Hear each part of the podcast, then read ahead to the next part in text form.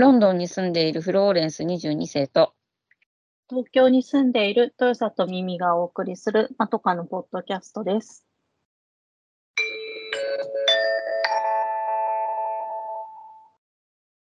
前髪斜めに切ってみました。このコーナーはまとかの2人が長すぎる前髪のように気になって仕方ないことを15分くらいで斜め目線で切ってみるコーナーです。今回は私、ミミが、えっ、と、先日話題になっている新ウルトラマンを見まして、それについての、えっ、と、極力ネタバレは避けるんですが、えっ、と、割と、えっ、と、突っ込んでいきたいなと思っております。はい、あの話題話題なのは知ってますよ。うんあのこっちで見れないけど。まあ、庵野秀明監督の新シリーズっていうことで、まあ、うん、シン・ゴジラに続く特撮の新ウルトラマンってことなんですが、はい。ウルトラマンってフローレンスさんみ記憶してます？子供の年がバレる。るけど、してます。うんあの記憶しろに兄が見てたから。おーだけど、うる最後の記憶は、わかんない。ウルトラマンがどのくらい続いたのかわからないけど、ウルトラマン80があんまり、なんか、ウルトラマン80っていう歌を覚えてる。うんうん。うん、だけど、多分ウルトラマン的には太郎だと思うのね。一。番のヒット作は。そうか。かなと私の中では勝手に決めてたんだけど。で、ウウルトラマン太郎の歌も一部ちょっと覚えてる。ウルトラの父がいるみたいな。そう。うんうん。で、ギリ生まれてたし、ち兄が見てたから、ウルトラマン太郎の記憶はある。うーん。だけど、から飛ぶのか飛ばないのかわからないけど、あとはウルトラマン80っていう歌を覚えてて、うん。ほほぼそれだけ。おー私はですね、うん。私はそんなになんか内容の記憶はなくまあ、あの、バルタン星人とか有名な怪獣とかは知っているけど、あと、うんウルトラ兄弟の中では、ウルトラセブンのデザインが好きだなとか、それくらいなんですけど。うん。うん。なので、まあなんかだ何いた今まで何シリーズあったんだろうねウルトラマンって。こう、結構続いて、でさ映画もさなんかわ割と最近最近2010年あ2000年代になってからまあ1個あああったと思うよウルトラマンあでもアニメだかもしれないそれはうんあアニメかもしれない。なんか違うの。私が昔映映画とか売ったりとかしてるときに一回、ウルトラマン売ってる人に、ああと同じ、同じ近くのブースになったことあるから。ああ、今ですね、つぶらやのプロのウルトラマンキャラクター一覧を見てたら、ちょっと数えきれないくらいいっぱいいました。あ、ウルトラマンさん。うん、ウルトラマンサーガとかね、メビウスとか。コスモつぶらやステーションをご覧になってる？今。あはい。あ、じゃあ私もそこに今行き着こうとしてますけど、いっぱいいるのね。いっぱいいすぎた。あ、でもなんかもういっぱいすぎて、どっから後ろ、一番下に乗ってるのが一番最初なのかな？ウルトラマン、ゾフィー、セブン、あれ、父だの母だのいっぱい出てきちゃった。あそうそうそこのう。順番で知りたいのに。年表があったね、なんか子だくさん。子だくさん。子だくさんえ、てか、ウルトラの父と母から全員生まれてるの？これ。一応父と母がいるから、まあ親戚とかかもしれないけどね。まあ、なるほど。でまあいいやさ、だから映画の話にならなくなっちゃうけどあ映画の話。し新 っていうのは新なの？また新しい斎藤工さんはそのウルトラの父と母の子供なの？あ、そう。そういう内容は出てこないんですけど、多分、なんかこう、根本に書いたもの？っていうのは、なんかホームページ、あの、庵野監督が、その、もともと、その、えっ、と、うん。ウルトラマンの、うん。えっと、公式ホームページでいうウルトラマンの姿っていうところに書いてあるんですけど、えっと、もともとウルトラマンの絵を描いた成田凌さんが、うん。し真実と正義と美の化身っていうので、ウルトラマンの絵をデザインした絵画があって、うんそ。れを子供の頃に見ていた庵野監督が、まあ今、うんまたその原点に書いたウルトラマンの姿を実写化したい。という思いで実写化されたものなんですね。だそうなんです。ホームページに。はい。で、確かに、まあ今回話題になってるのはそのカラータイマーがない。あ、ピーポーピーパーってやつ？うん、そんな音じゃなかった気がする。いや、ちょっとわかんない。今、今、だからまだ歴代のを見ながらこの話を聞いてるけど、なんか私は再放送で見てたんだなっていうのがだんだん分かってきました。生まれてない時のってやつとか、こう記憶にあんだもんおかしいじゃん。そうそう、私もセブンは再放送なんだなってさっき思いました。太郎なんて見てるわけないんだよ。だけど、なんで知ってんだろう。だから再放送知ったんだね。うん。とかね。なんかいろいろ思い出しながら。いろいろで、カラータイマーがないわけね。うんそう。そう、カラータカラータイマーと、その目の、ほら、覗き穴っていうか、黒いポツンっていうのがない。いうのがコツで、なんかシュッとしてるんですよね。うーん、ポツンなんてあったの？それ中に人が入ってたから前はポツンがないとダメだったわけ。そうそうそうそうそう。っていうのが特徴で、まあ、それ、その原点に帰るっていうところには、私はなんかいいいいなって思ったんですが、まあ、それはさておきですね。ああうん なんあの何がそんなにツッコミなの？えーと、シン・ゴジラは私はすごく面白くって、まあ2回くらい見たりして、いや面白いなとかって思っていたんですけど、うん。あの、シン・ウルトラマンに関しては、うん。なんかこう、いろんなことがちょっと滑っているというか、なんて言ったらいいのか、カチッとはまってないっていうか、あの、うん。なんか、見終わった後に私が思ったのは、あの、チンプレー、コープレーのチンっていう感じが頭に浮かんダメなのね。浮かんだんです。ほなんかね、あのー逆に面白いところもあって、それが私はなんかツボに入った部分もあったんですが、っう。うん。ていうのは、あの、うん。ウルトラマンと、えっ、と、名前忘れたけど、山本浩二が演じる外来、外来の人、うん。宇宙人が、あの、が外来なんだ。うん今なんか私、トレーラー見たらなんか名刺はさ渡してたけど。そうそうそう。それでなんか、まあ、地球をどうにかしようと企む人なんですが、悪いやつなわけね。うん。で、斎藤工と山本浩二が公園で話していると、あの、まあ、しえっ、と、斎藤工の正体を知っている警察とかに追いかけられてですね、話が途中で遮られてしまったので、うん。あの、二人で、あ、もうなんか、ゆっくり話をしようみたいな感じで、二人でワープするわけなんです。うん。その先が、あの、いざ、めっちゃ居酒屋なわけです。へえ。まあ狙ってんだね。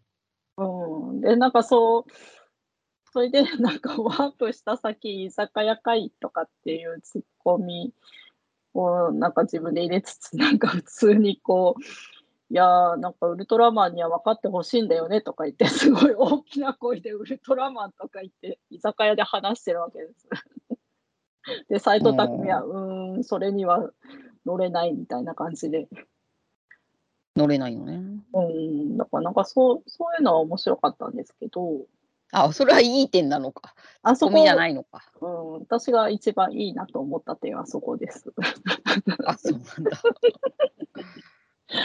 逆に、逆にですね、ちょっと、庵野、庵野監督は、まあ、総監督っていう立場で、監督、実際の監督は樋口真嗣監督なんですけど、うん。まあ、特撮を得意としている。でも、うん。その庵野監督の、なんかこう、ずーっと、ずっと昔から続いてる、あの、癖みたいなのうん。あの、カメラワークとか、その、アングルとか、うん。なんか、ちょっとした、あのーなんて言ったらいいのかな。ちょっとしたセクシャルな表現とかうん。っていうのが、なんか私はどうもちょっとね、もう、もう、いいんじゃないかっていう気になってきちゃったんですよね。うん。まあ、フローレンさんは、まあ、エヴァンゲリオンもそんなに見てないから、わからないかもしれないんですけど、うん。昔、私が大学生の頃に見た、あの監督の実写の、えっと、援助交際をするあ、ラブなんとか？ラブポップから変わってないじゃんってすごい思っちゃって、ああのしそれも、あの、具体的に言うと、女子高生がすごい自転車を漕いでるシーンがすたびたび出てくるわけです。ー。はい。それ、あの、多分自転車に、の下にカメラをつけて、下から撮ってる、うん女子。高生が自転車を漕いでるとこうん。ろ、うん、っていうのが、今回の、まあちょっとネタバレになるから、うーんと重要なところは避けますが、えーとうん。長澤まさみのそれうん。うん。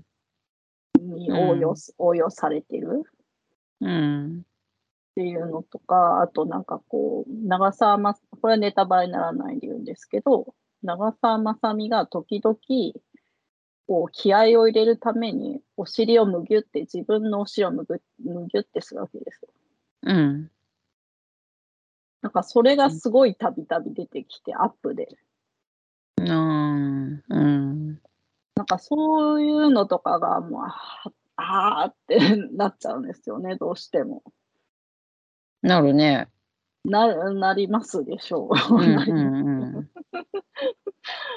だから、なんていうのかね、その、あと、まあ、シン・ゴジラにあった、ちょっと、あの、ワク、ワクワク感みたいなのとかも、今回はないというか、まあ、そのウルトラマンが、その地球の人々をどうしても守りたいっていう気持ちで、うん。あの、他の、あの、外来の怪獣とか、まあ、いろんなものから、もう自分の身を挺して守ろうとするわけですよ。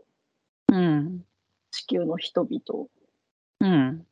なんだけど、その、守る理由が、なんだか薄薄いっていうか、なんて言うんだろう。え、外来の人は攻めてくるの？攻めてこないんだったら共存すればいいじゃん。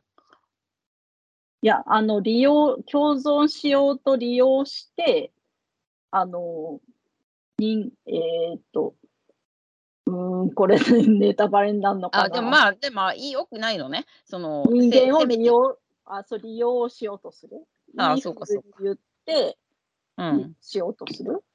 うん。あしようとしたりとか、まあ実際に怪獣が来たりとか、その、ウルトラマンのもともといた星から、あの、死者がやってきたりとか、まあいろいろあるわけなんですけど、もうなんか自分の身はどうなってもいいから、とにかくこの弱弱き地球人たちを守りたいみたいな。なんか、なんか古い。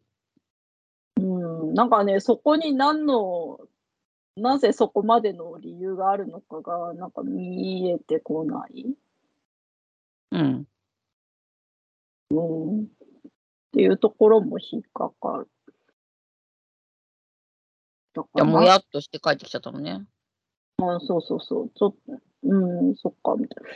で、あとねね、細細かいツッコミを言うと、うん。なんかウルトラマンっていうのは、その、そう、えっ、と、防衛省だったかな？の、へえ、そうなんだ。防衛省の人が決めた名前を命名したわけですよ、ウルトラマンって。へえ。防衛省だったら違ったらしい。まあ、その省庁の人がね、うん。